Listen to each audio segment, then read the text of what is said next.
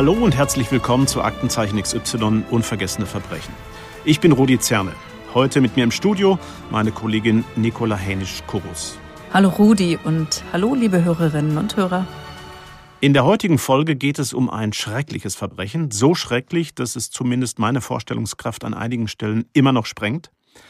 Nicola, wir beide, wir sind ja inzwischen einiges gewohnt mit Aktenzeichen XY. Trotzdem ist dieser Fall auch für uns ziemlich extrem und hat uns ja lange emotional sehr beschäftigt. Ja, das stimmt schon. Es gibt wenig Fälle, bei denen man so angefasst ist.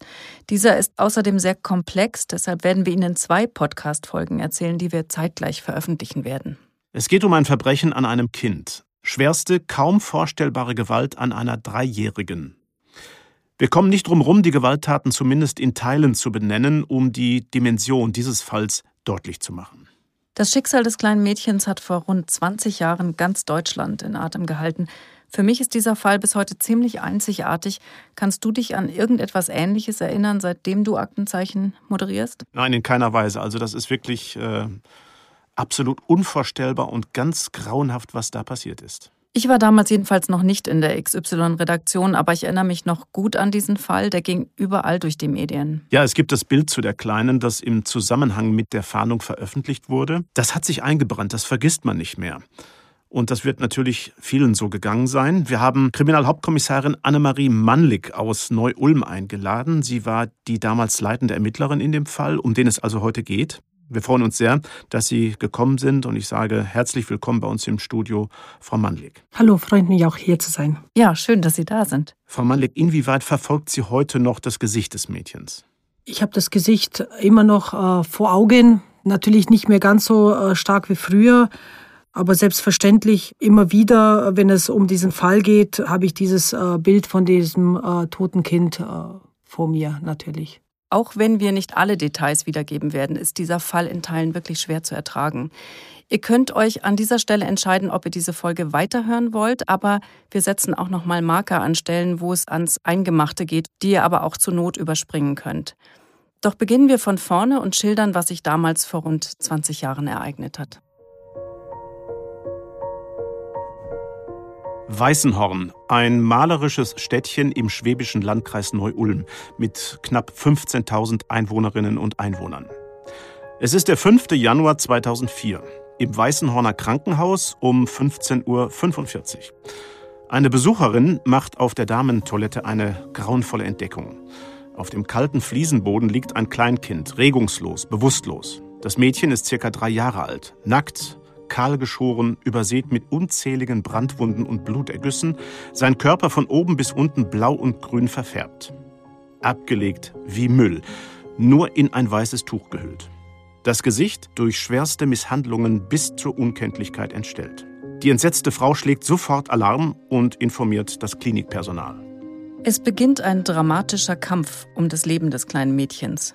Die Ärzte tun alles in der Hoffnung, das schwer verletzte Kind retten zu können. Es wird im Weißenhorner Krankenhaus notversorgt und dann umgehend nach Memmingen auf die Intensivstation verlegt. Aber es ist zu spät. Das Kind ist bereits stark unterkühlt, seine Körpertemperatur beträgt zu diesem Zeitpunkt nur etwa 29 Grad. Seine Verletzungen sind zu schwer. Nur wenige Stunden später tritt der Hirntod ein. Den Ärzten ist klar, das kleine Mädchen muss vor seinem Tod unendliche Qualen gelitten haben. Von einem Erwachsenen, der auch nur ansatzweise eine Erklärung für den Zustand des Kindes hat, keine Spur. Deshalb hat das Klinikpersonal nach Auffinden des Kindes die Polizei informiert. Die setzt nun alles daran, um den oder diejenigen zu finden, die dem Mädchen das angetan haben. Doch wer ist das kleine Mädchen? Wo sind seine Eltern? Wo hat es gelebt? Und wer hat es heimlich im Weißenhorner Krankenhaus abgelegt? Diese Fragen muss die Polizei unbedingt klären. Was genau im Januar 2004 passiert ist und in welchem Zustand das kleine Mädchen gefunden wurde, darüber sprechen wir jetzt mit Kriminalhauptkommissarin Annemarie Mannlig von der Kriminalpolizei in Neu-Ulm. Frau Mannlig, nur noch mal zur Erinnerung. Sie waren damals die leitende Ermittlerin. Wann haben Sie von dem misshandelten Kind erfahren? Ich kann mich noch sehr gut daran erinnern, das war ein äh, Montagnachmittag, das war auch kurz vor Dienstschluss. Eigentlich wollten wir alle nach Hause gehen und da kam ein Kommissariatsleiter zu mir und meinte, man habe im Krankenhaus in Weißenhorn ein misshandeltes Kind gefunden und ich soll äh, bitte rausfahren und mir das mal anschauen, um was es da geht. Mhm. Gab es da schon sowas wie eine Vorahnung? Haben Sie da schon geahnt, welche Dimension dieser Fall haben wird? Nein, niemals. Wann und wo haben Sie das Kind denn zum ersten Mal gesehen? Ich habe das Kind zum ersten Mal am gleichen Abend noch gesehen, im Krankenhaus in Memmingen allerdings, nicht in Weißenhorn. Das Kind wurde nach Memmingen gebracht in die Kinderklinik auf die Intensivstation, weil das Weißenhorner Krankenhaus auch nicht äh, für Kinder ausgelegt war. Und es war ja noch am Leben. Sie haben es ja in den Maschinen gehabt. Es war hirntot, zwar sehr unterkühlt. Und darum bin ich noch nach den ersten schnellen Ermittlungen im Weißenhorner Krankenhaus bin ich auch mit einer Kollegin nach Memmingen gefahren und haben uns dort das Kind angeschaut.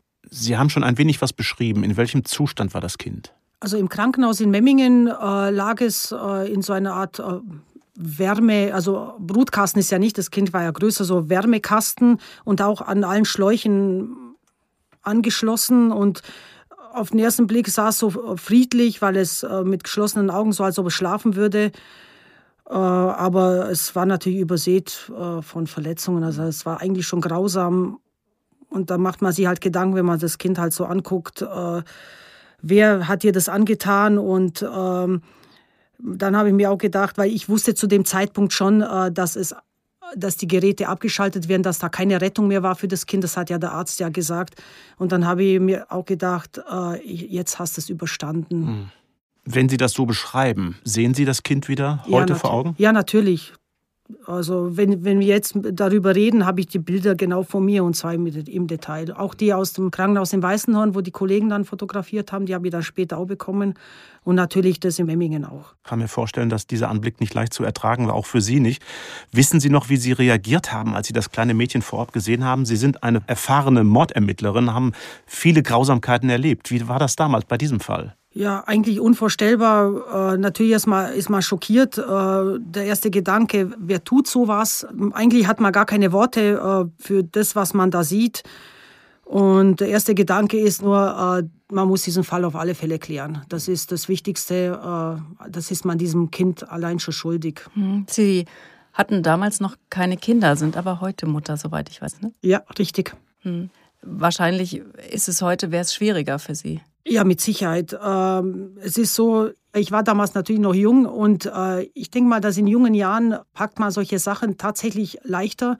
Mit dem Alter wird das schwieriger, weil natürlich auch die Lebenserfahrung dazu kommt. Ähm, und äh, selbstverständlich als Mutter ich habe so ein Erlebnis gehabt, äh, wo mein erstes Kind drei Jahre alt geworden ist, ist der ganze Fall in mir hochkommen. Ich weiß noch, wo ich damals mein Kind angeguckt habe und habe gesagt, um Gottes Willen, so alt war diese Carolina, wie sie damals gestorben ist. Und meiner war ja auch bloß ein kleiner Steppke. Und wenn man dieses hilflose Kind mit drei Jahren sieht und dann, also da ist mir wirklich der gesamte Fall dann wieder ganz hochkommen. Und ich glaube nicht, wenn ich Mutter gewesen wäre, dass ich den ich sag mal, für mich so professionell hätte abarbeiten können wie, wie damals ohne Kinder. Ganz sicher nicht. Das Kind war nackt, der Kopf war kahlgeschoren. Hatten Sie dazu schon eine Theorie? Nein, gar keine. Das war eine der größten Rätsel überhaupt. Warum und weshalb? Haben Sie den Fundort, die öffentliche Damentoilette, selbst auch gesehen? Gab es Auffälligkeiten? Ihr Eindruck? Ja, ich habe mir die Toilette auch angeguckt, aber es gab überhaupt keine Auffälligkeiten. Die war sauber und völlig unauffällig. Ich gehe davon aus, dass die Damentoilette und das Tuch spurentechnisch untersucht Natürlich. wurden. Intensiv, ja? ja. Was kam dabei raus? Also in der Toilette gab es nichts, also äh, spurenmäßig und das Tuch, ja, war ihre DNA von dem Kind drauf. Gab es denn Anhaltspunkte, wie das Kind in das Krankenhaus transportiert wurde? Hat irgendjemand was gesehen? Ja, man hat ziemlich viele Leute befragt, auch Leute aus den Stationen und auch Patienten, die da rumgelaufen sind. Also es ist fast der halbe Ordner voller Vernehmungen, äh, was man da im Krankenhaus gemacht hat, aber leider ohne Erfolg. Hm. Das kleine Mädchen wurde nachmittags in der Damentoilette abgelegt. Die Toilette war im dritten Stock. Hatten Sie denn einen Verdacht, wie das Mädchen, also ungesehen, dorthin transportiert werden konnte? Nein, wir haben keinen Verdacht äh, gehabt. Äh, wir haben uns natürlich das Krankenhaus an dem Nachmittag anguckt und da war reger Betrieb. Also da hätte jeder rein und äh, rauslaufen können, ungesehen, unbemerkt. Es wurde die Soko-Klinik dann gebildet. Was waren die ersten wichtigsten Ermittlungsschritte? Das Wichtigste, wer ist das Kind? Wem gehört das Kind? Also die Identität zu klären von dem Kind, das war natürlich das Wichtigste. Gab es denn überhaupt irgendwelche Anhaltspunkte für die Identität des Kindes? Also irgendwas, wo Sie hätten ansetzen können? Nein, gar nichts. Das Kind war nackt und dieses äh, Leinentuch, das war alles, was wir gehabt haben. Ein nacktes, äh, totes Kind und ein Leintuch. Da haben wir angefangen, bei Null praktisch. Was haben Sie unternommen, um die Identität des Kindes zu klären? Wir haben erstmal alle Vermisstenanzeigen auch bundesweit mal durchgeschaut, ob irgendein äh, Kind in dem Alter vermisst worden ist, was negativ war. Unsere Gedankengänge waren dahingehend, es ist doch sehr merkwürdig, dass äh, niemand ein dreijähriges Kind vermisst. Bei Erwachsenen ist es was anderes, aber Kinder werden ja in der Regel als äh, ziemlich zügig auch als vermisst gemeldet. Das war dem nicht so. Natürlich geht man dann an Kindergärten, Horte und Kitas noch heran, ob da vielleicht irgendein Kind nicht mehr gekommen ist. Und äh, natürlich das mit dem ähm, Einwohnermeldeamt. Äh, nachdem alles negativ war, haben wir uns natürlich die Daten äh, kommen lassen von allen Kindern in der Gegend, in dem Alter und haben die Familien aufgesucht und uns da die Kinder zeigen lassen. Aber es verlief leider alles negativ. Wer quält ein kleines Kind so brutal? Hatten Sie zu diesem Zeitpunkt denn schon irgendwelche Vermutungen, was die Täterschaft angeht? Also wir mussten natürlich davon ausgehen, dass es im familiären Umfeld oder zumindest im Bekanntenkreis sein muss, weil äh, ein Kind ja in dem Alter nicht irgendwo autark oder selbstständig lebt. Das heißt, es muss in, entweder in einer Einrichtung oder halt bei Eltern, Großeltern oder wie auch immer leben. Und das war unsere Vermutung, aber wir hatten ja keine Ansatzpunkte, irgendwas zu ermitteln zu dem Zeitpunkt. Das Mädchen ist wenige Stunden nachdem es gefunden wurde hirntot gewesen. Es wurde dann aber doch noch künstlich am Leben erhalten. Warum? Also die Ärzte dürfen ja die Geräte nicht abschalten. Das darf ja nur Erziehungsberechtigte dürfen ja darüber entscheiden oder in dem Fall ein Vormund. Und nachdem wir ja die Eltern nicht gehabt haben, mussten wir erstmal über das Jugendamt eine äh, Vormundschaft äh, beantragen, die das dann entscheiden durften. Am 6. Januar 2004 werden die Geräte dann abgeschaltet. Am nächsten Tag liegt das Obduktionsergebnis des unbekannten Mädchens vor. Der Gerichtsmediziner bestätigt, dass es an einer zentralen Gehirnlähmung durch Atem- und Kreislaufstillstand gestorben ist. Der Auslöser ein Faustschlag ins Gesicht, der eine tödliche Gehirnblutung verursachte. Hinzu kommen unzählige weitere Verletzungen, so viele, dass es hier den Rahmen sprengen würde, sie alle im Detail zu nennen. Nur ein Auszug der Grausamkeiten. Der kleine Körper ist übersät von Hämatomen. 25 Brandwunden mit einem Durchmesser von zwei bis vier Zentimeter, schwere Kopfverletzungen, Verbrennungen an den Händen und Fußsohlen. Der Rechtsmediziner, der das Kind obduziert, wird dazu später aussagen, es wäre leichter gewesen, die unverletzten Stellen des Körpers zu beschreiben, als die verletzten.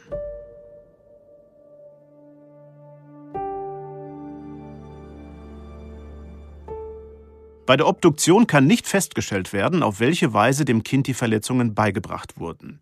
Sicher ist nur, das Mädchen muss sehr gelitten haben. Dieser Fall ist in seiner Ausprägung wohl eher ein Einzelfall. Trotzdem, Gewalt gegen Kinder ist kein seltenes Phänomen und kommt in allen sozialen Schichten vor. Oft bleibt sie im Verborgenen, im familiären Rahmen und wird nicht angezeigt. Die Opfer sind entweder noch zu klein und zu hilflos, um auf sich aufmerksam zu machen, oder ältere misshandelte Kinder schweigen oft aus Scham und weil sie glauben, sie seien zu Recht bestraft worden. Professorin Dr. Sibylle Banaschak ist leitende Oberärztin in der Rechtsmedizin der Uniklinik Köln, seit rund 30 Jahren spezialisiert auf Kindesmisshandlungen. Wir freuen uns sehr, dass sie sich die Zeit genommen hat und mit uns über dieses Thema gesprochen hat. Also es gibt natürlich eine Jugendhilfestatistik, da geht daraus hervor, wie viele Kinder in Obhut genommen wurden und so weiter. Das sind natürlich immer mehrere Zehntausend pro Jahr. Dann gibt es eine polizeiliche Kriminalstatistik, die funktioniert nach bestimmten Paragraphen, zum Beispiel Misshandlung von Schutzbefohlenen. Aber wenn man sich die Zahlen anguckt, was auch an dem Delikt liegt, wie das definiert ist, dann sind das ich sag mal, irgendwas um die 4000, mal ein bisschen mehr, mal ein bisschen weniger pro Jahr. Misshandlung von Schutzbefohlenen in Bezug auf Kinder. Und dann wäre noch die Frage, wie viele tödliche Fälle von Kindesmisshandlung gibt es? Und das wissen wir nicht, weil es keinen Paragraphen gibt, der heißt tödliche Kindesmisshandlung, sondern da müsste man in die Todesursachenstatistik gucken. Aber über deren Qualität wird sagen wir mal, gestritten und gerungen, seit ich das Fach Rechtsmedizin mache. Und das sind nun auch schon fast 30 Jahre. Also die polizeiliche Kriminalstatistik fasst alle Opfer von Tötungsdelikten von 0 bis 6 zusammen. Naja, Da wissen wir aber auch nicht, was das alles ist. Ne? Das sind ja deutlich unterschiedliche Fälle. Von daher ist die Frage, na, wie viele misshandelte Kinder gibt es denn in Deutschland, so faktisch nicht zu beantworten. Und vermutlich ist die Dunkelziffer sehr hoch.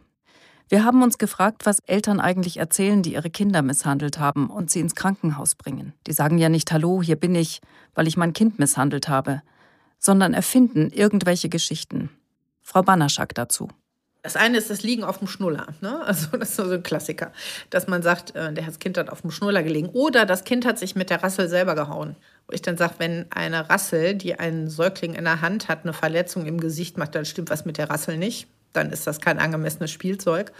Dann gibt es die Geschichte, dass die Kinder die Arme zwischen den Bettgittern durchstecken und sich selber umdrehen und sich so den Arm brechen. Wird auch immer wieder mal erzählt, was nicht geht.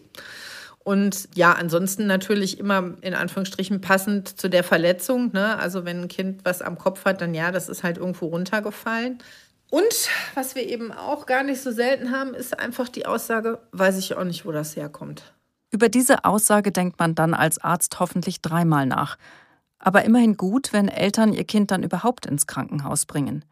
Man könnte meinen, dass es Eltern, die ihr Kind misshandeln, vielleicht eher egal ist, wie es ihm geht. Die meisten Eltern stehen nicht morgens auf und sagen, ich misshandle heute mein Kind, sondern die machen sich am Ende dann doch Sorgen. Was aber nicht so weit geht, dass sie dann zugeben, dass sie misshandelt haben. Ne? Also das nicht. Aber dass die schon Hilfe suchen, weil sie wollen, dass das Kind behandelt wird. Manche vielleicht auch einfach, damit sie nicht am Ende mit einem toten Kind dastehen. Und dann guckt ja bestimmt einer. Die Leute, die Freude am Misshandeln haben, die könnten sie ja nicht behandeln den muss man die Kinder wegnehmen, jetzt mal so ganz platt gesagt, ne, weil das, das wird ja nichts. Aber so sind die meisten ja nicht, sondern die meisten misshandeln in einer akuten Situation, wo sie völlig überfordert sind und machen dann irgendwas und dann ist es passiert. Ganz wichtig ist, dass Ärzte zum Beispiel in der Notaufnahme die Anzeichen für Misshandlungen auch erkennen. Welche Merkmale es da gibt, hören wir jetzt. Sie gucken drauf und vergleichen das, was sie am Kind sehen, mit dem, was man ihnen erzählt. Wir nennen das Plausibilitätsprüfung. Also passt die Geschichte, Anamnese, sagt der Mediziner, zu dem Befund. Und klar, es gibt natürlich Merkmale, wenn Sie Verletzungen an bestimmten Stellen haben, müssen Sie aufpassen, ne? weil da, also ich nehme mal das umgekehrte Beispiel. Wenn Sie einen Vierjährigen haben, der an beiden Knien kräftige Abschürfungen hat, dann wird das niemanden weiter vom Hocker hauen. Ne? Dann werden alle ihn fragen, wo, was war, und dann sagt er, ich bin im Kindergarten Fußball gespielt, über den Ball gefallen. Ne? So, ja, ja, gut. Wenn er aber die gleichen Abschürfungen am Rücken hat, dann wird schon schwierig. Ja? Das heißt, wir haben einmal das Merkmal der Lokalisation, also wo ist die Verletzung. Dann geht es natürlich auch immer um die Art der Verletzung. Passt das zu dem, was passiert ist? Er sagt, er ist von der Leiter gefallen. Oder wenn Eltern sagen, jemand ist von einer Schaukel gefallen und sie sehen was, wo sie denken, das sieht doch mehr nach einer hitzebedingten Verletzung aus, haben sie eine Diskrepanz in der Verletzungsart. Und wenn sie quasi denken, also das ist aber doch ein Abdruck von einem Gegenstand. Also wir haben eine bestimmte Formung einer Unterblutung. Das ist auch ein Warnhinweis, weil das passiert bei Unfällen eigentlich auch nicht.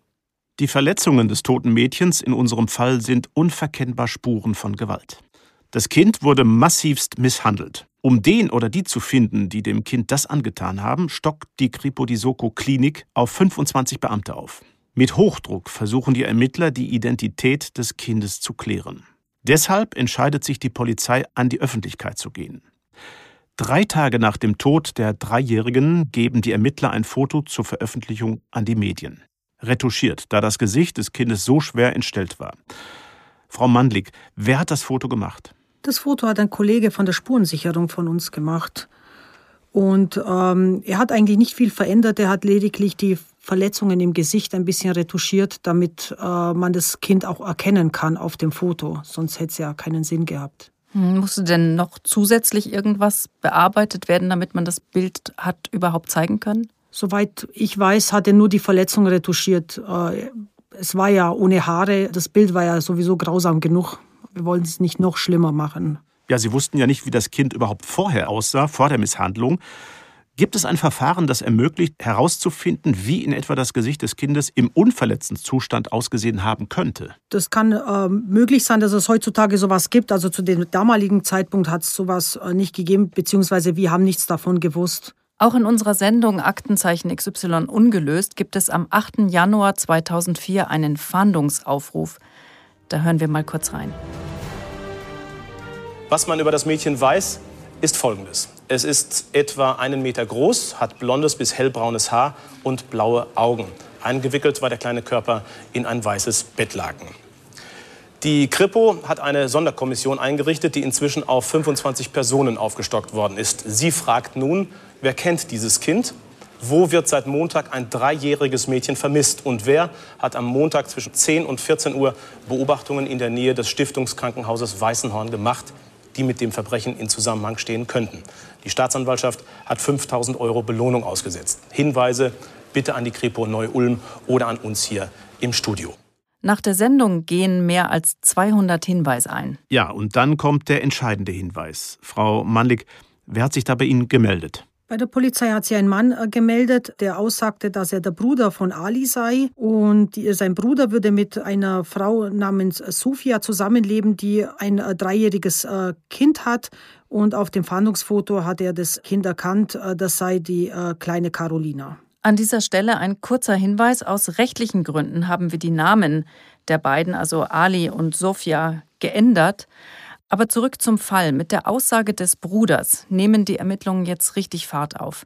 Was hat er noch ausgesagt? Er hat ausgesagt, dass sein Bruder erst kürzlich äh, aus dem Gefängnis entlassen worden äh, war und äh, dass er an diesem äh, Heilig Dreikönigtag die beiden nach Italien gefahren hat, zusammen mit einem Freund von ihm.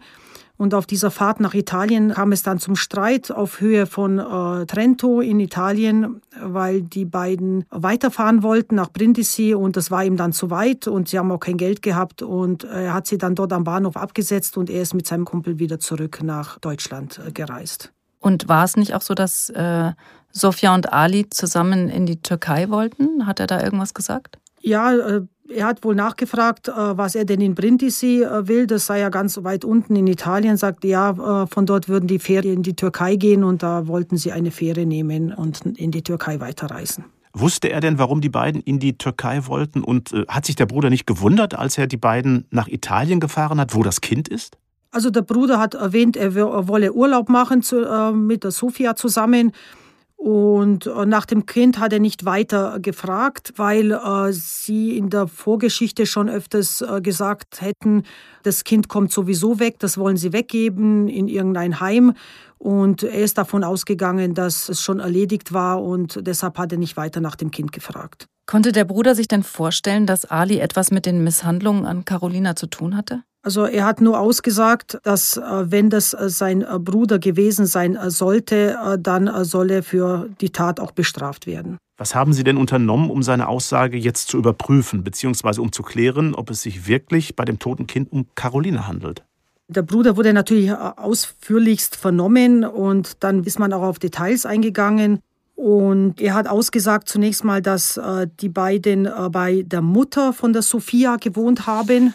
Deshalb, äh, er wusste auch äh, grob, äh, wo die, diese Mutter wohnt. Er wusste die genaue Adresse nicht, aber das Haus, weil er aus dem gleichen Ort stammte. Er hat uns dahin geführt, die Polizei, und hat uns das Haus gezeigt, wo die Mutter wohnt.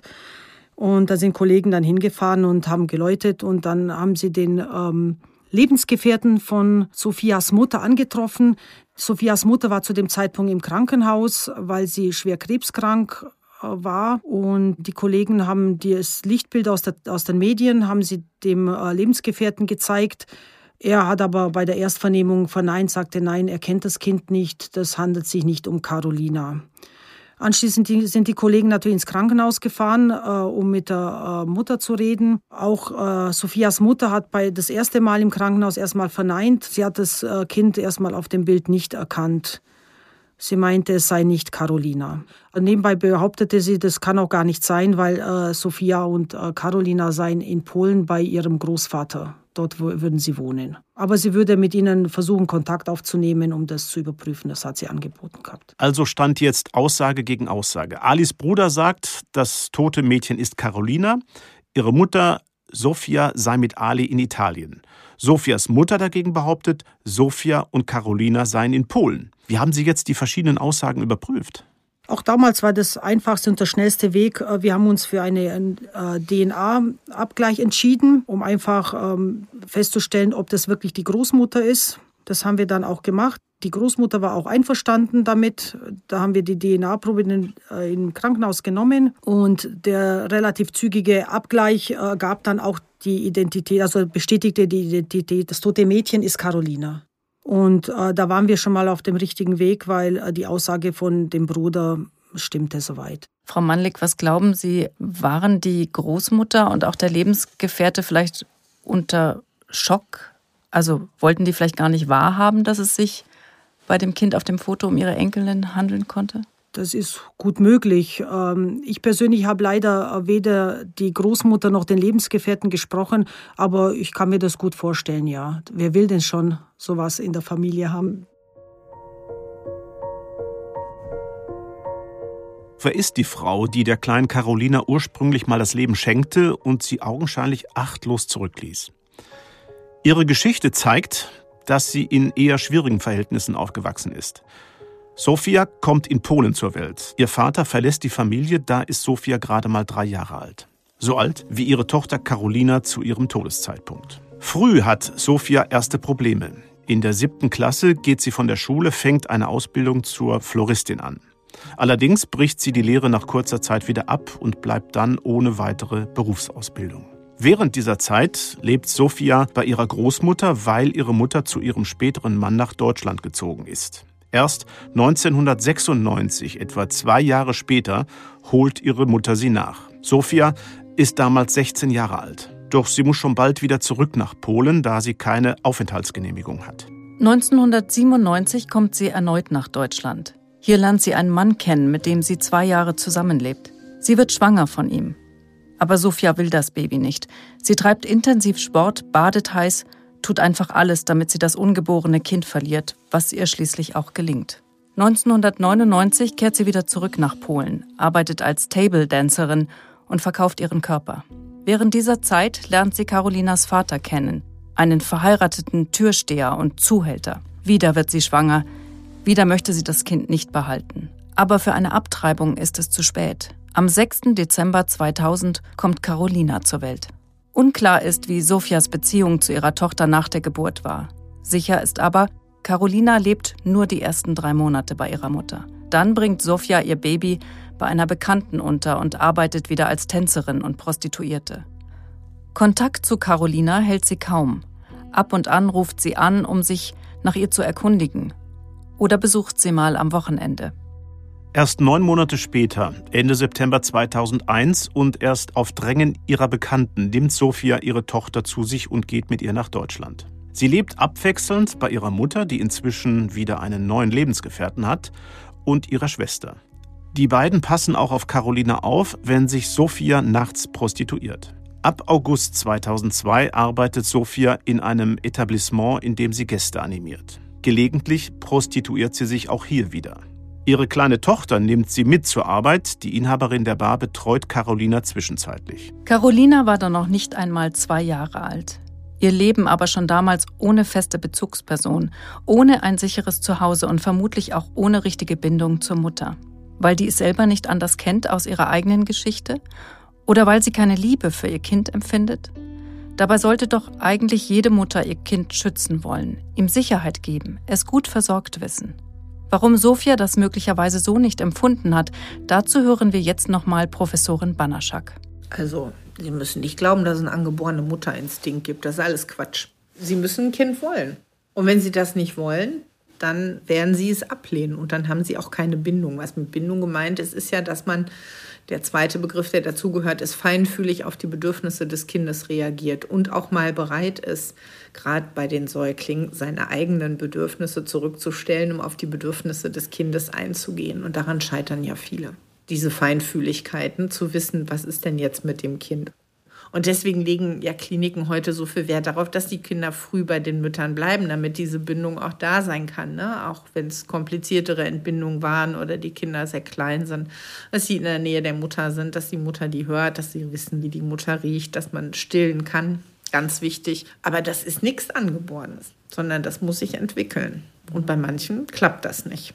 Carolina war schon vor ihrer Geburt nicht gewollt. Die Misshandlung hat schon nach der Geburt angefangen, weil Sophia ihr Kind ständig weggegeben hat. Dadurch hat sie ihrer Tochter Liebe und Zuwendung verweigert.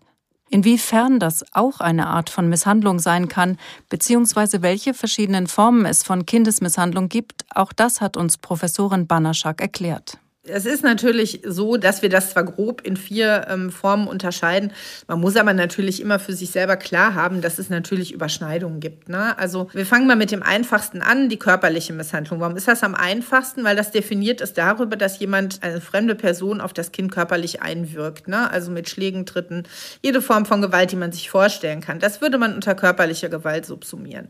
Dann gibt es ja den sexuellen Missbrauch. Manche sagen auch lieber sexuelle Gewalt. Also alles, was irgendwie mit sexuellen Inhalten zu tun hat. Dann gibt es ähm, noch den großen Bereich der emotional-seelischen ähm, Misshandlung. Jetzt ist es aber natürlich so, dass wenn Sie ein Kind körperlich schlagen, dann werden sie es auch seelisch verletzen und emotional misshandeln, weil das Ganze ja nicht im luftleeren Raum ist. Ne? Und dann gibt es natürlich noch, wenn man das jetzt mit einem Stichwort fasst, das Thema Vernachlässigung, was sie nun wiederum in allen Bereichen haben können. Eine körperliche Vernachlässigung, eine emotional-seelische Vernachlässigung. Also da gibt es ja viele Aspekte. Das sind alles die Formen von Kindesmisshandlung, an die wir sozusagen als Überbegriff denken müssen.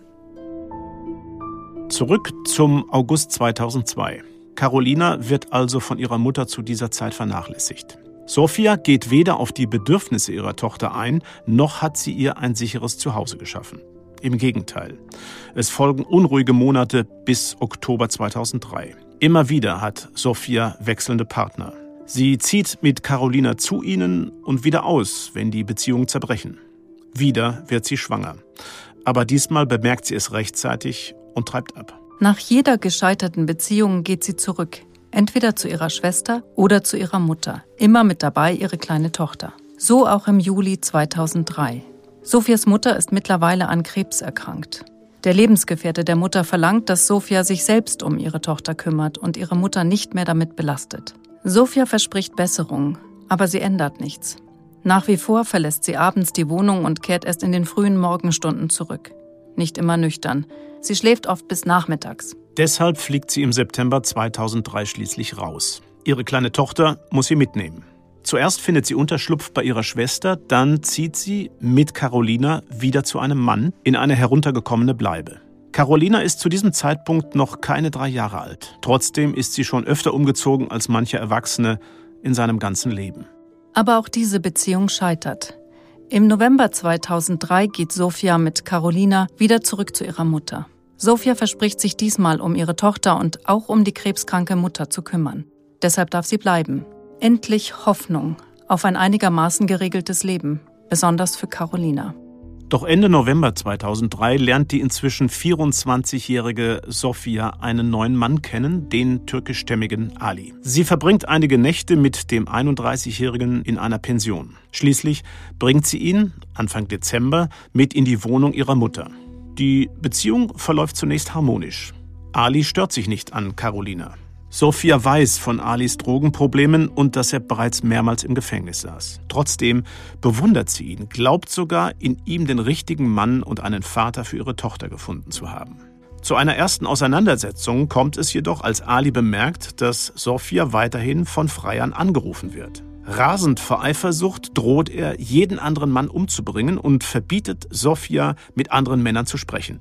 Bei dem Streit zerbricht er einen Spiegel. Diese heftige Auseinandersetzung, aber auch der regelmäßige Haschisch- und Alkoholkonsum von Ali stören Sophias Mutter und deren Lebensgefährten massiv.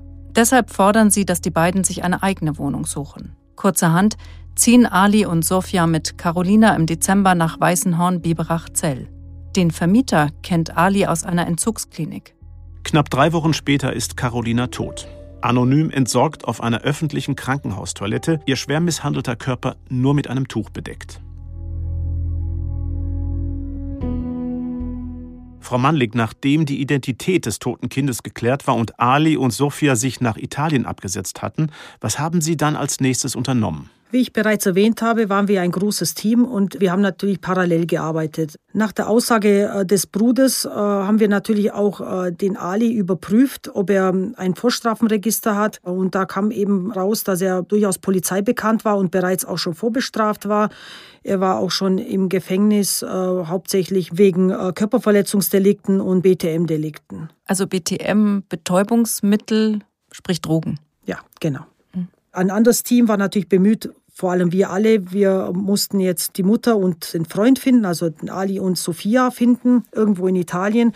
Dazu war natürlich ein internationaler Haftbefehl nötig, äh, den dann die Staatsanwaltschaft in Memmingen beim dortigen Amtsgericht auch beantragt hat. Nachdem wir jetzt die Namen äh, gehabt haben und auch ein paar Hinweise, mussten wir jetzt erstmal auch schauen, wo haben die beiden mit dem Kind in Deutschland gelebt. Wir haben beim Einwohnermeldeamt äh, die letzte Wohnadresse von Ali und Sophia ermittelt. Das waren so erstmal die ersten Ermittlungsansätze. Warum war es so wichtig zu wissen, wo Sophia und Ali zuletzt gewohnt hatten? Weil es eventuell auch ähm, diese Wohnung möglicherweise der Tatort gewesen ist. Ja, und ich nehme an, Sie sind dann sofort zur aktuellen Adresse hin? Ja, natürlich. Äh, sobald die bekannt war, sobald wir die ermittelt haben, sind wir natürlich hin, auch gleich mit dem ganzen Spurensicherungstrupp, haben aber dort an dieser Adresse nur den Vermieter angetroffen, der ebenfalls in diesem Haus äh, wohnt. Ja, und er hatte ja zusammen mit dem Paar und Carolina in einem Haus gelebt.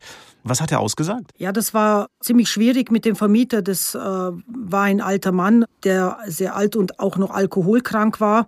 Er konnte sich an viele Dinge nicht erinnern, war natürlich auch äh, sehr oft nicht im Haus, weil er auch vormittags und nachmittags mehrere Stunden in seiner äh, Stammgastwirtschaft verbracht hat. Also schon zum Frühshoppen und am Nachmittag gleich nochmal bis spät abends immer. Und er konnte halt viele Dinge auch nicht in den zeitlichen Zusammenhang bringen. Aber er hat schon von Anfang an ein bisschen berichtet, dass Ali das Kind äh, geschlagen hätte. Allerdings äh, in der Erstvernehmung gab er bloß an, äh, so Klaps auf dem Popo, wenn das Kind nicht gehorcht hat. Er war aber für uns natürlich der wichtigste Zeuge, weil die beiden ja dort mit dem Kind ein paar Tage gelebt haben. Das heißt, er hat im Grunde schon angedeutet, dass es da Gewalt gegeben hat. Hatte er denn nicht irgendwas unternommen, um Carolina zu helfen? Er hat natürlich Ali darauf hingewiesen, er soll das Kind nicht schlagen und es soll aufhören. Aber ähm, der Ali hat ihn natürlich auch noch bedroht.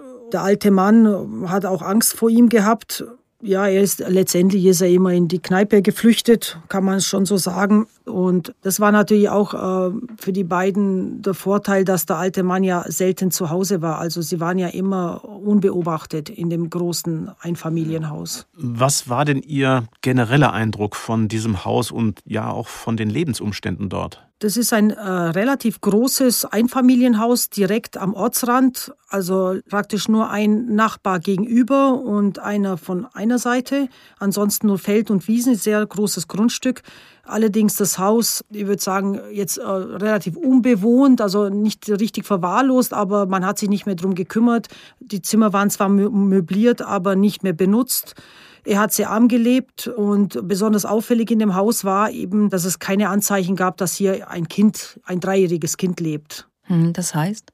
Also Spielsachen haben wir keine gefunden, aber natürlich ein bisschen Kleidung von, der, von dem Kind war schon da, aber nur das Nötigste. Kein Kinderzimmer, keine Fotos, also nichts, was es in einer normalen Familie gibt, das auf ein Kind äh, hindeutet. Sie haben gerade gesagt, es war ein Einfamilienhaus. Haben die sich denn mit dem Vermieter die Wohnräume geteilt? Ja, das ist korrekt. Wie ging es dann für Sie weiter bei den Ermittlungen? Wen haben Sie dann dorthin geschickt in die Wohnung? Das war das Team von unserer Dienststelle, die Spurensicherer. Die waren auch mehrere Tage beschäftigt. Das wurde das ganze Haus äh, praktisch dokumentiert, fotografiert.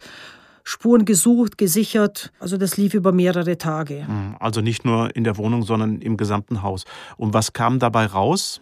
Das Problem war, wir wussten ja eigentlich nicht, ob es auch wirklich der Tatort war zu dem Zeitpunkt. Und wir wussten natürlich auch nicht, was genau geschehen war und in welchen Räumen, wenn es denn der Tatort war, in welchen Räumen sich was abgespielt hat. Und das war halt auch für die Spurensicherer am Anfang ein bisschen schwierig. Wo fange ich an? Was ist wichtig? Äh, drum sind sie dann auch äh, nach äh, mehreren Tagen mal immer wieder, sobald sich neue Hinweise ergeben haben, sind sie immer wieder reingegangen und haben das natürlich dann überprüft, beziehungsweise dann neue Spuren gesichert. Ja, DNA muss es ja quasi von allen Beteiligten gegeben haben dort. Aber gab es auch Blutspuren? Ja, das gab auch äh, vereinzelte Blutspuren, aber jetzt eher so Schmierer oder kleinere Blutspuren, also keine größeren. Die Ermittler brauchen Antworten, aber Sofia und Ali sind nach Italien abgehauen und bisher gibt es keine Spur von ihnen.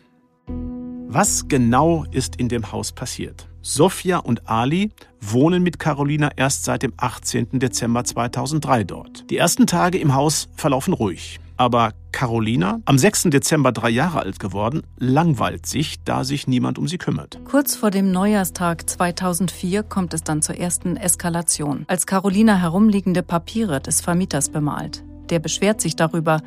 Da rastet Ali aus. Er bringt sie in die neben der Toilette gelegene, in Anführungszeichen kalte Kammer, wie Ali und Sofia den Abstellraum nennen. Dort schlägt er mit einem 30 cm langen und 7 mm dicken Holzstab mehrfach auf die Finger beider Hände. Niemand hilft dem wehrlosen Mädchen. Die letzten Tage der Dreijährigen sind eingeleitet. Wäre Carolina zu diesem Zeitpunkt bereits einem Kinderarzt vorgestellt worden, hätte dieser vermutlich die Misshandlung mit dem Stock erkannt. Hoffentlich. Woran man Verletzungen durch Schläge mit Gegenständen erkennt, dazu hören wir jetzt nochmal Professorin Banaschak. Also da gibt es ein Verletzungsmuster, das nennt sich Doppelstriemenmuster, wo man ganz klar erkennen kann, dass da mit einem runden, also mit einem Gegenstand mit einem runden Querschnitt zugeschlagen wurde. Das ist das eine. Da muss man einfach sagen, das ist äh, pathognomonisch. Also da guckt man drauf und sagt, oh, das ist ein Doppelstriemenmuster, das sind immer Schläge mit einem Gegenstand. Das würde man dann ganz gut erkennen. Oder wenn eben der Gegenstand quasi also das Doppelstriebenmuster ist wie so ein Negativabdruck des ähm, Gegenstandes und kann natürlich auch mal sein, dass sich ein Gegenstand ansonsten quasi wie als positiv abbildet, ne? dass man den Gegenstand sieht oder die Umrisse von einem Gegenstand und dann weiß man immer, das geht nur mit Schlägen. Also wenn Sie auf den Stock drauffallen, haben Sie kein Doppelstriebenmuster, ne? sondern es geht nur mit dem beschleunigten Zuschlagen. Und deswegen ja, es gibt, also gerade Schläge mit Gegenständen können solche Verletzungen machen, die man einfach sehr gut von anderen unterscheiden kann, wenn jemand das Kind zu sehen kriegt. Ali war zu der Zeit der Misshandlungen 1,80 groß, wog 90 Kilo. Carolina dagegen gerade mal einen Meter groß, 12,5 Kilo schwer. Sie hatte keine Chance, war den Gewaltattacken völlig ausgeliefert. Gewalt am Kind richtet aber nicht nur körperlichen, sondern auch großen emotionalen Schaden an. Ja, das macht was mit den Kindern, klar. Also manche sind eben nach außen und auch nach innen dann besonders folgsam. Das hat neulich ein Kollege auch auf dem Kongress so schön erzählt, wo es um ein chronisch misshandeltes Kind ging, wo der Assistenzarzt in der Notaufnahme das aber eben nicht als Vorwurf, ne, sondern nur als Feststellung, der hat das eben nicht verstanden und der sagte dann so zu seinem Oberarzt, ja, und, und nee, die Blutentnahme war ganz einfach, der hat auch ganz still gehalten. Und das ist schon sowas, wo man relativ ein Kleinkind, ne, zwei Jahre oder so, dass man einer Blutentnahme stillhält, da, da kann da was nicht stimmen. Das tut weh. Das lässt eigentlich ein Kind nicht zu. Es sei denn, es hat etwas, das nennen wir Frozen Watchfulness. Das heißt, die sind so ständig in Alarmstimmung, dass sie nur noch beobachten. Die reagieren euch, wenn sie sagen, mach dies, dann machen die das. Ähm, und wenn die sagen, spring aus dem Fenster, so ungefähr, ne, machen die das auch. Die versuchen durch diese dauerhafte Überwachung mitzukriegen, wenn es wieder losgeht. Die stehen ständig unter Stress und das ist echt kein guter Stress, sondern das ist ganz, ganz fatal. Die sind wirklich wachsam, die passen auf, was passiert. Um zu versuchen, was natürlich immer zum Scheitern verurteilt ist, um zu versuchen, durch quasi vorausschauendes Verhalten nicht mehr misshandelt zu werden, was aber natürlich nicht gelingen kann. Ne? Das, man weiß ja bei den Tätern, die ja häufig sehr sprunghaft sind, auch nicht, was jetzt wieder provozierend sein könnte. Also wie schon gesagt, diese Kinder sind die ganze Zeit über in Alarmbereitschaft, immer nur darauf fokussiert, den nächsten Misshandlungen zu entkommen. Professorin Banaschak hat uns erzählt, das Ganze hat auch extreme Auswirkungen auf die Entwicklung der Kinder. Also chronisch misshandelte Kinder haben andere Gehirne als gesunde Kinder. Ne? Das wissen wir heute aus Untersuchungen, dass die tatsächlich manche Areale anders entwickelt sind als bei gesunden Kindern. Und das macht auch einen großen Teil der Spätfolgen halt aus. Ne? Die sind kognitiv anders, nicht weil sie dümmer sind, sondern weil sie ihre kognitiven Fähigkeiten für was anderes benutzen mussten, nämlich fürs reine Überleben. Carolinas Überlebenskampf hat im Jahr 2004 angefangen. Aber auch vorher war es schon sehr schwer für das kleine Kind. Springen wir nochmal zurück in den Dezember 2003, kurz nach dem Einzug in die neue Wohnung und schauen uns den Alltag des Paares und den von Carolina an. Zu diesem Zeitpunkt schlägt Ali Carolina noch nicht. Er nimmt sein Methadon, konsumiert aber nach wie vor regelmäßig Alkohol zusammen mit Sophia. Ali scheint zufrieden. Sophia erhält keine Anrufe von Freiern mehr und das Wichtigste für ihn, er hat täglich, auch mehrfach, Sex mit Sophia. Nur die kleine Carolina stört Ali zunehmend, besonders die sexuelle Beziehung zur Mutter. Er und Sophia bleiben oft bis mittags im Bett. Carolina steht allein gegen 8.30 Uhr auf. Sie sucht Kontakt zum Vermieter, fordert ihn zum Spielen auf.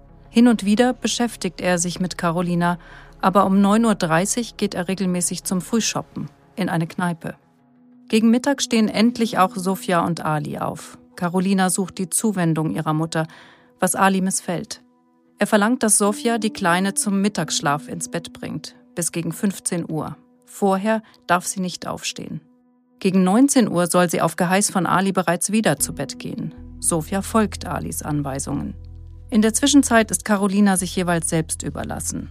Weder Sofia noch Ali beschäftigen sich mit dem Kind, sehen stattdessen fern, trinken Alkohol und haben Sex.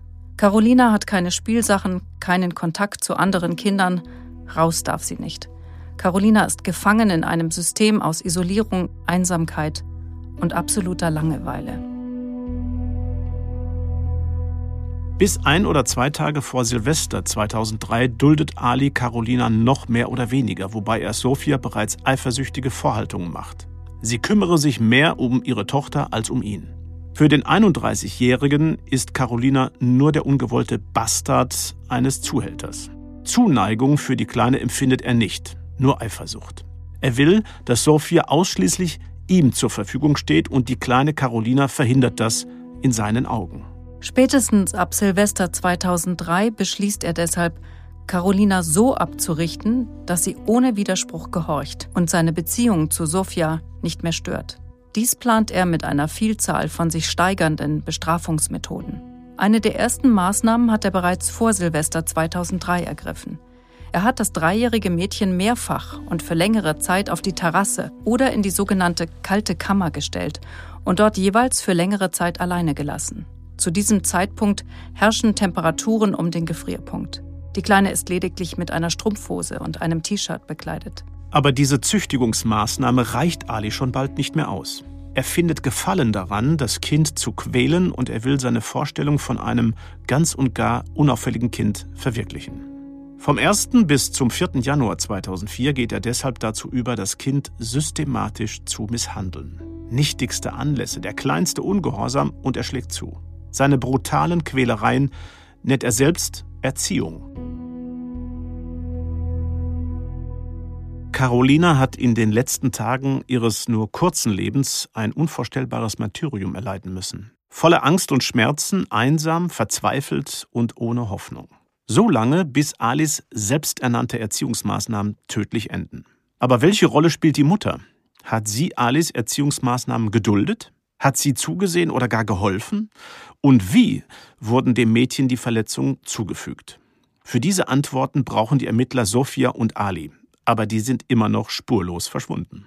Frau Mannlik, aus ermittlungstechnischer Sicht, warum ist es so wichtig herauszufinden, wie genau die Verletzungen beigebracht worden sind. Das ist natürlich auch für den Staatsanwalt und auch für das Gericht wahnsinnig wichtig äh, für die Beweislage und natürlich für die Ermittlung des Tatbestandes. Es gibt ja verschiedene Paragraphen im Strafgesetzbuch und hinter dieser Straftaten ist genau definiert.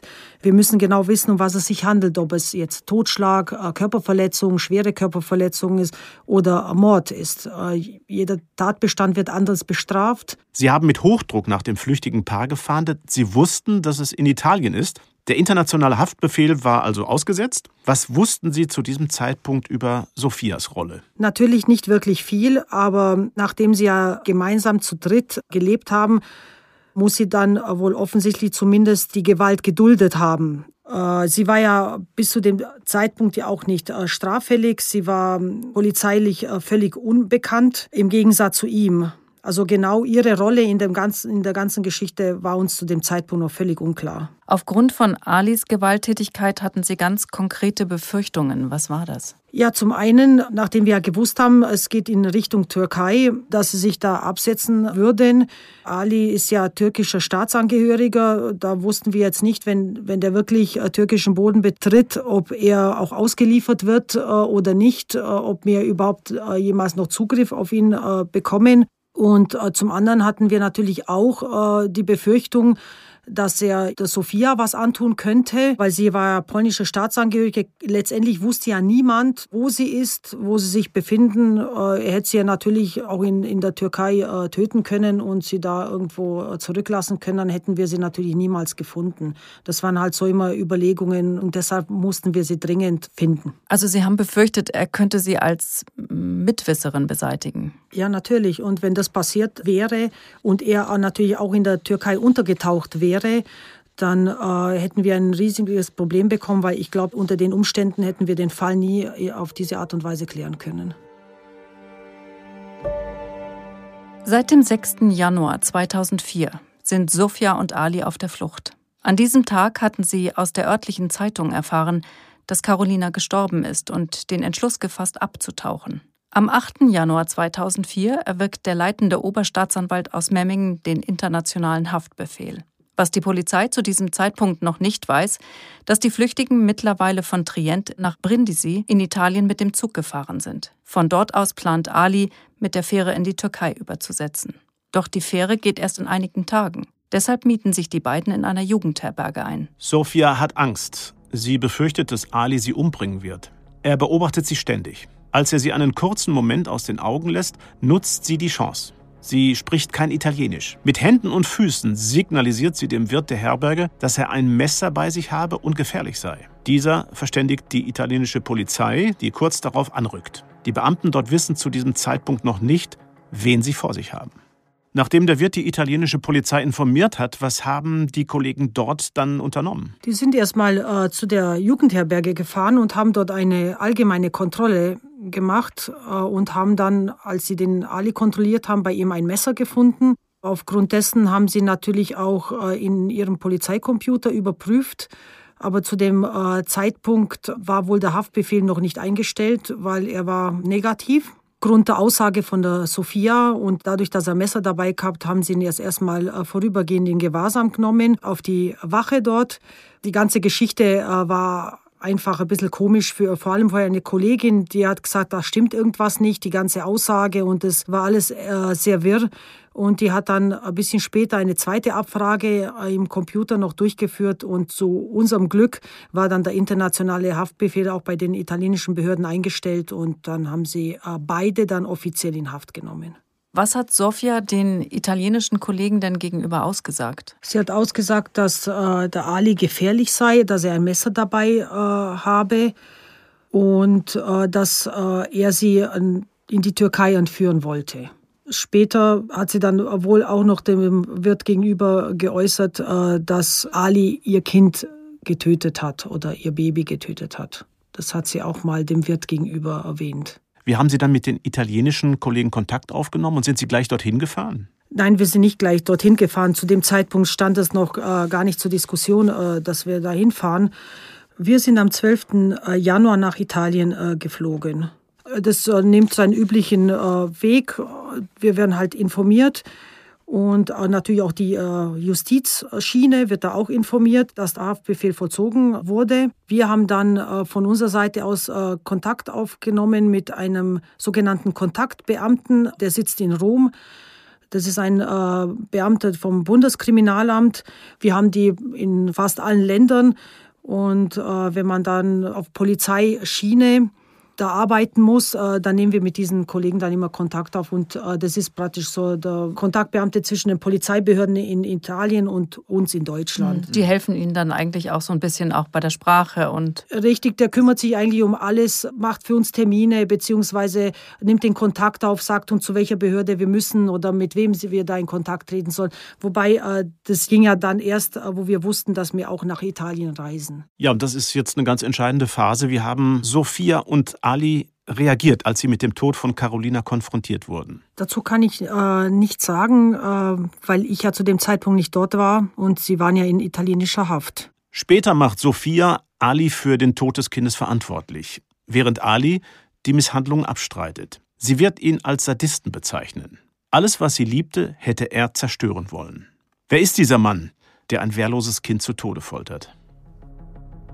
Der 31-jährige Ali hat nie einen Beruf gelernt. Jeden Job hat er über kurz oder lang wieder verloren wegen seiner Drogensucht. Bereits mit 13 Jahren fängt er an, Alkohol zu konsumieren, mit 14 Jahren Haschisch.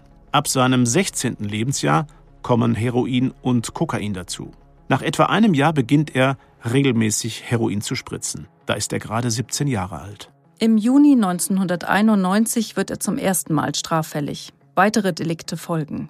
Ali wird verurteilt unter anderem wegen Fahrens ohne Fahrerlaubnis, Diebstahls, Nötigung, Bedrohung und versuchter gefährlicher Körperverletzung. Ab Dezember 1995 verbüßt er zum ersten Mal eine Haftstrafe. Zuvor, also Ende 1993, hatte er seine damalige Lebensgefährtin kennengelernt. Die beiden waren ziemlich schnell zusammengezogen, bekamen eine Tochter. Die Beziehung dauerte circa zehn Jahre, dann trennt sich Ali wegen Sofia. Laut seiner Ex-Freundin hat Ali ein gutes Verhältnis zu seiner Tochter, ist ihr gegenüber niemals aggressiv. Im Gegenteil, er sei ein liebevoller Vater. Nur einmal sei die Ex-Freundin zusammen mit der gemeinsamen Tochter in ein Frauenhaus gezogen, da Ali zu dieser Zeit übermäßig Drogen konsumiert hatte und sie nicht wollte, dass ihre Tochter das mitbekommt. Während der circa zehnjährigen Beziehung konsumiert Ali regelmäßig Drogen und macht etliche Entzüge in verschiedenen Kliniken. Im Februar 1998 wird er zwangseingewiesen in eine Entzugsklinik. Bis August 2000 folgen 16 weitere stationäre Aufenthalte. Ab dem 28. August 2000 bis zum 15. April 2002 muss Ali erneut ins Gefängnis. Nach seiner Haftentlassung beginnt er im Rahmen eines entsprechenden Programms mit der täglichen Einnahme von Methadon. Im November 2003 lernt Ali Sofia kennen. Er fühlt sich sexuell stark zu ihr hingezogen. Nachdem er einige Nächte mit ihr verbracht hat, verlässt er Hals über Kopf seine Familie um mit der 24-Jährigen zusammen zu sein. Für seine Freundin und seine damals etwa elf Jahre alte Tochter kommt das Aus völlig überraschend. Aber trotz der Trennung telefoniert Ali nahezu täglich mit seiner Tochter. Zuletzt am 2. Januar 2004 kommt er sogar zu Besuch. Es ist paradox, während er sich um sein eigenes Kind liebevoll kümmert, quält und foltert er zu diesem Zeitpunkt die kleine Carolina. Wie ist so etwas möglich? Wie kann er gegenüber dem einen Kind Liebe empfinden und gleichzeitig das andere so sadistisch quälen? Man sucht immer nach einer Erklärung für das Warum. Deshalb an dieser Stelle hören wir die psychologische Psychotherapeutin Michaela Huber. Man muss einfach wissen, dass diese Art von Tätern sehr stark durch ihre jeweiligen Bedürfnisse getrieben werden. Wenn es ihnen aber gelingt, zu irgendjemandem sowas wie Dankbarkeit, Freude oder irgendetwas erreicht sie wirklich tiefer im Innern, dann kann es durchaus sein, dass sie freundlich zu einem Lebewesen sind, während sie das andere äh, nur so behandeln wie ein Ding. Dann kommt ja auch noch dazu, dass das Kind, das er so gequält hat, nicht sein eigenes Kind ist. Ne? Und in seinen Augen hat Carolina seine Beziehung zur Mutter gestört. Und dann konnte er dieses Kind auch ganz anders behandeln als seine eigene Tochter, die er vielleicht in ganz anderen Situationen weich und empfindsam, vielleicht war er da mal oder hat wahrgenommen, dass äh, da sowas ihn tief berührt hat oder dass er denkt, das Kind ist wie ich und äh, das beschütze ich, dass er also etwas für ein anderes, sein eigenes Kind entwickeln kann, was er für dieses Kind, das er dann gar nicht als seins und auch nicht als gewollt empfindet, äh, das komplett unterschiedlich behandelt. Ali hatte, als er noch mit der Mutter seiner Tochter zusammenlebte, zwei Hunde, einen Rottweiler und einen Dobermann. Wie wir erfahren haben, ist es ihm bei der Erziehung bzw. Dressur dieser Tiere in erster Linie auf Unterordnung angekommen. Was sagt das über ihn aus? Frau Huber hat auch dazu eine Erklärung. Es gibt viele sehr selbstunsichere Menschen, die immer dominant sein müssen. Die müssen auch, um dominant sein zu können, andere Lebewesen haben, die sie unterordnen können oder müssen. Das können ihre Frauen, ihre Kinder, ihre Haustiere sein. Und da können sie demonstrieren, dass sie äh, die Macht haben, die Kraft haben, dass andere Lebewesen komplett, also ihrem Willen zu unterwerfen. Und je selbstunsicherer ein Mensch ist, der noch gleichzeitig, sagen wir mal, sehr narzisstisch ist, also es geht nur um ihn und seine Bedürfnisse, die müssen erfüllt werden, wenig Empathiefähigkeit hat und eine Härte in dem Willen, sich durchzusetzen, das ist eine Kombination, die wir sehr häufig finden bei Tätern. Dann haben die ganz oft solche Tendenzen, wirklich sowas wie Dressur mit Menschen oder Tieren oder beiden zu machen, um sie sich gefügig zu machen. Und wenn dann Sadismus dazu kommt, dann ist das noch mal eine extra Sache. Ein Sadist möchte sich weiden an der Angst des Opfers.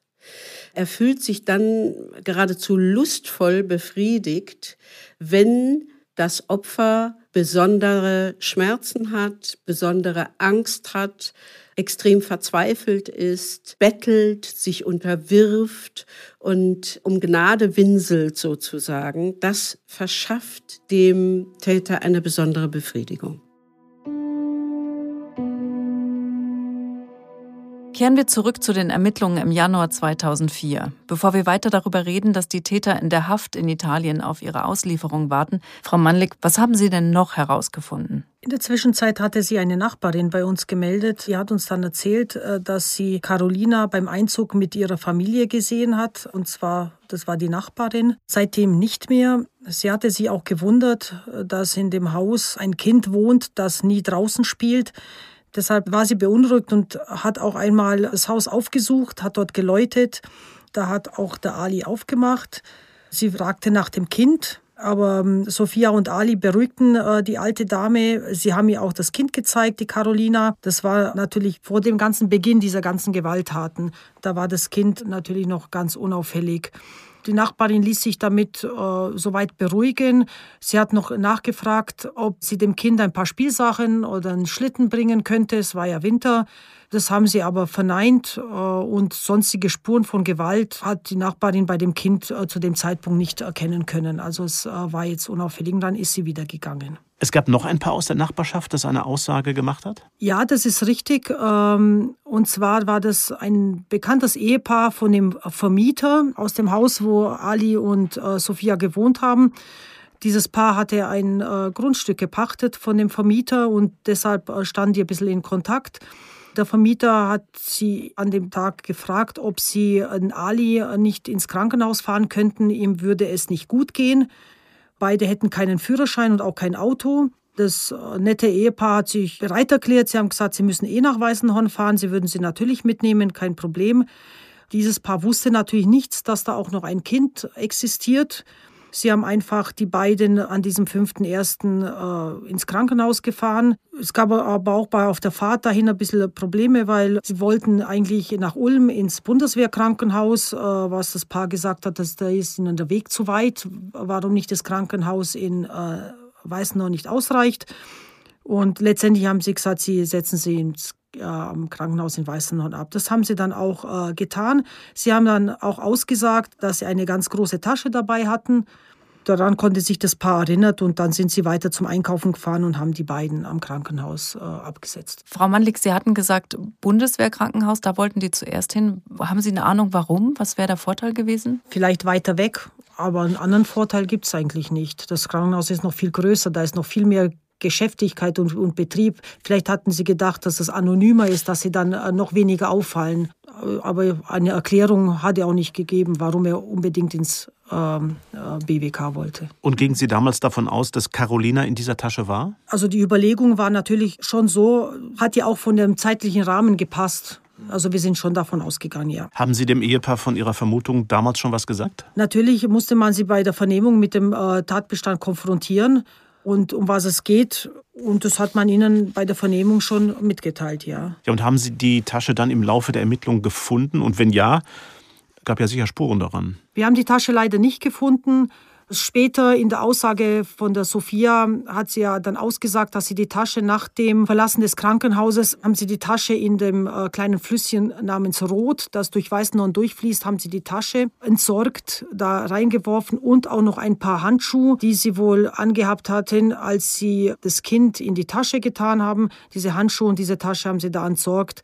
Wir haben dann äh, später auch einen Tauchereinsatz gehabt äh, in dieser Rot, aber die Tasche wurde nicht mehr gefunden, weil in der Zwischenzeit auch schon mal Hochwasser war und da war leider nichts mehr zu finden. Konnte denn sonst irgendjemand, eine Nachbarin, ein Nachbar, eine Aussage machen? Leider nein. Ähm, wie ich schon erwähnt habe, war ja das Haus in Ortsrandlage.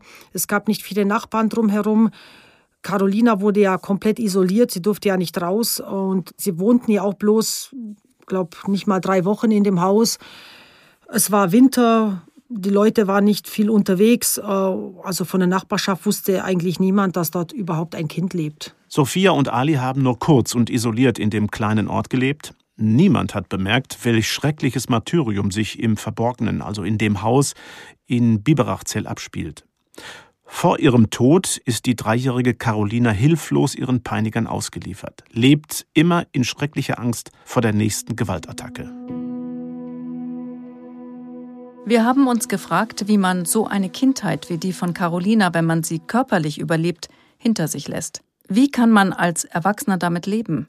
In welcher Weise prägen solch traumatische Erlebnisse für den Rest des Lebens? Katrin Schmidt wir haben auch ihren Namen geändert, kennt das Gefühl, immer in der Angst vor der nächsten Strafe zu sein. Sie und ihr Bruder wurden als Kinder Opfer elterlicher Gewalt. Kleinste Anlässe, meistens ging es um Ordnung im Haus oder um angeblichen Ungehorsam und ihre Mutter hat zugeschlagen. Man hat ja einfach nur auf der einen Seite Angst und dann sind es natürlich Schmerzen und ich habe bestimmt geschrien, aber ich habe mich nie gewehrt. Aber ich glaube, man hat ganz allgemein beobachtet und man sieht ja schon am Gesichtsausdruck oder an der Stimme merkt man, ob die Mutter gereizt ist oder vielleicht auch überlastet ist und dann benimmt man sich entsprechend vorsichtig. Wann die Gewalt gegen sie und ihren Bruder angefangen hat, das weiß Katrin Schmidt nicht mehr. Das kann ich gar nicht so genau beziffern. Ich habe daran nicht wirklich eine Erinnerung. Es wird wahrscheinlich immer gewesen sein, weil ich ja so aufgewachsen bin. Es gehört ja zu der Erziehung dazu zu schlagen. Und ich weiß, dass mein Bruder auch geschlagen wurde, als er noch ein Baby war. Also ich gehe einfach davon aus, dass es einfach immer so war. Meistens hat sie auch ähm, entweder einen Rohrstock genommen oder sie hat auch so Holzbügel genommen. Aber sie hat auch nicht nur geschlagen, sie hat auch gekniffen oder sie hat uns auch geschüttelt. Also woran ich mich erinnern kann, zum Beispiel bei Tisch, wenn wir da nicht ordentlich gegessen haben, so rumgealbert haben, oft lag da so ein Stock schon daneben oder der andere wurde geschickt, einen Stock zu holen, weil wir dann wussten, dass meine Mutter dann damit schlägt. Da kann ich mich dran erinnern. Das fand ich immer ziemlich furchtbar, wenn einer den für den anderen holen musste. Als ihre Mutter neu heiratet, ist Katrin Schmidt etwa elf Jahre alt. Zuerst ist ihr Stiefvater freundlich zu den Kindern, aber als die Geschwister die körperliche Größe ihrer Mutter, die selbst eher klein ist, erreichen, ändert sich die Situation noch einmal dramatisch. Der Stiefvater schlägt jetzt anstelle der Mutter zu. Im Gegensatz zu meiner Mutter, die Gegenstände benutzt hat, hat er mit der Hand oder mit der Faust geschlagen. Und einmal, als ich zu spät nach Hause gekommen war, ich weiß gar nicht, ob ich 15 oder schon 16 war, da hat er mich auf den Fußboden mehr oder weniger gezogen, hat auf mir draufgehockt und äh, drauf losgeschlagen, wo er überhaupt nur hin konnte. Das hat dann entsprechende Hämatome hinterlassen. Katrin Schmidt wird älter. Die Situation zu Hause verschärft sich zunehmend. Wie sie schließlich vor ihren gewalttätigen Eltern gerettet werden kann, hören wir später im zweiten Teil dieser Folge. Im Januar 2004 wird die dreijährige Carolina beerdigt, während Sophia und Ali in der italienischen Haft sitzen. Die Großmutter und weitere Angehörige nehmen in einer bewegenden Trauerfeier Abschied. Viele der rund 100 Trauergäste legen Blumen an Carolinas Grab nieder. In einem türkisfarbenen Sarg, geschmückt mit weißen und roten Rosen, wird das tote Kind beigesetzt. An einem herzförmigen Blumengesteck aus roten Rosen ist eine Banderole befestigt, die in Polnisch mit Deine Mama Sophia unterzeichnet ist. 100 Trauergäste? Erstaunlich, wenn man bedenkt, dass die meisten Menschen kurz vorher nicht mal gewusst haben, dass Carolina existiert. Wer war das denn alles? Das Ganze ging ja damals äh, durch die Presse. Es war ein ganz großes mediales Interesse an diesem äh, Tod dieses Kindes. Also wir gehen schon davon aus, dass mit Sicherheit auch ähm, viele Leute dort waren. Ich würde sie jetzt ja, das ist so negativ als Schaulustige, sondern einfach die vielleicht auch Anteilnahme hatten und ihnen eben auch diese, dieser Tod dieses Kindes äh, nahegegangen ist und deshalb äh, hingegangen sind. Frau Malik, Sie sind ja am 12. Januar 2004 nach Italien gereist, zur Spurensicherung im Hotelzimmer und um den Wirt zu vernehmen. Gab es da besondere Erkenntnisse? Gut, es war eine Jugendherberge, ein einfach gestaltetes Zimmer, das hat er uns gezeigt. Äh, da waren keine Auffälligkeiten. Ich glaube, sie waren auch bloß ein oder zwei Nächte in dem Zimmer drin. Wir haben dann den äh, Wirt vernommen und der hat uns eigentlich den ganzen Aufenthalt äh, detailliert geschildert. Das ist eine ganz kleine Jugendherberge mit so einem äh, kleinen Raum, also wo, mal, wo sich die alle treffen. Und das war, ging alles sehr familiär zu. Er hat auch nicht viele Gäste gehabt, darum konnte er sich auch ganz gut an seine Gäste erinnern und an die beiden eben auch. Sie waren zehn Tage dort, aber Sie konnten Ali und Sophia nicht mitnehmen. Warum? Das war natürlich schwierig. Wir sind ziemlich bald angereist und äh, die Bürokratie in Italien war doch dann doch nicht ganz so zügig wie wir. Und die äh, Unterlagen, die natürlich über die Justiz und über Rom gehen mussten, das hat sich dann ein bisschen hinausgezögert und deshalb mussten wir dann wieder abreisen, bis das alles äh, in trockenen Tüchern war. Wann wurden die Täter dann ausgeliefert? Sie wurden nacheinander ausgeliefert, also nicht äh, beide gleichzeitig. Zuerst äh, die Sophia am 25. Februar 2004 und Ali erst am 21. April 2004. Da ging ihn ja in Italien ja dann noch ein Verfahren lief, nachdem ja Sofia ihn angezeigt hatte, dass er sie entführt hatte, haben die italienischen Behörden in Italien natürlich noch ein Verfahren gegen ihr eröffnet wegen Entführung. Und das ist in Italien ein Delikt, das ziemlich hoch angesetzt ist, auch vom Strafmaß. Und äh, beide sollten ja dann in Deutschland äh, Stellung nehmen zu dem Vorwurf der Tötung von Carolina. Haben Sie denn eigentlich während der Haft in Italien schon mit den beiden jemals sprechen können? Ich durfte äh, damals bei unserer ersten Fahrt nach Italien, äh, durfte ich die Sophia bei ihrer äh, Haftanhörung, äh, durfte ich sie kurz sprechen, da wurde mir das erlaubt. Aber da ging es nur äh, letztendlich um die Beerdigung. Also die ganzen Formalitäten sollten geklärt werden, weil sie ja dann doch die Mutter war und damit auch erziehungsberechtigt. Die Oma in Deutschland wollte sich um alles kümmern und ich musste das klären, aber sie war mit allem einverstanden, dass die Oma das Kind da beerdigt, wo sie wollte und den Friedhof und den Ort aussuchen durfte. Hat sie zugestimmt und sie hat uns gegenüber in Anwesenheit des Richters noch zugestimmt, dass sie ausgeliefert werden möchte nach Deutschland. Das äh, musste sie auch selber zustimmen, sonst wäre das natürlich mit den Formalitäten noch komplizierter geworden. Wie war denn zu dem Zeitpunkt der genaue Stand der Ermittlungen? Also was wussten Sie sicher, was Ali und Sophia der kleinen Carolina angetan hatten? Letztendlich eigentlich nicht viel mehr wie vorher. Wir hatten ja nur diesen einen zeugenden Vermieter, der sich immer wieder in äh, Widersprüche bei den Vernehmungen äh, verzwickt hatte, weil er sich, äh, er konnte diese Zusammenhänge nicht alle bringen.